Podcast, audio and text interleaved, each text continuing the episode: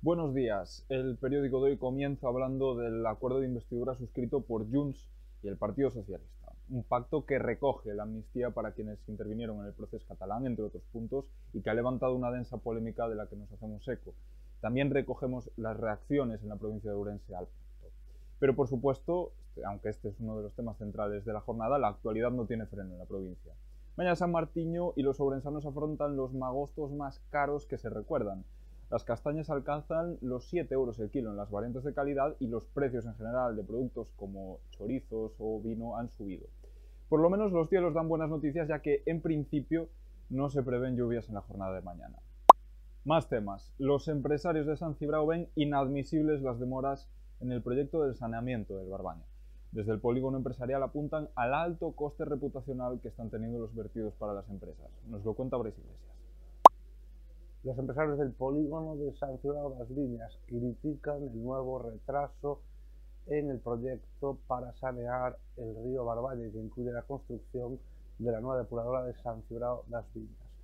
Consultados por este periódico, ayer arremetieron y consideran inadmisible las nuevas demoras, ya que el gobierno ha suspendido temporalmente la tramitación ambiental de este proyecto al detectar nuevas deficiencias en el mismo. Hoy se reunirán con la Confederación Hidrográfica Miño-Sil, con su presidente, al que le expondrán todos estos detalles. Ellos urgen que el gobierno ejecute el proyecto, sea con fondos europeos que ya parecen perdidos o bien con fondos propios.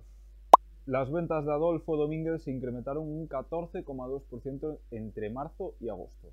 Un buen balance económico que conocemos justo cuando va a recibir el premio Urensanía en un acto que tendrá lugar hoy. Nos lo relata Sergio Conde.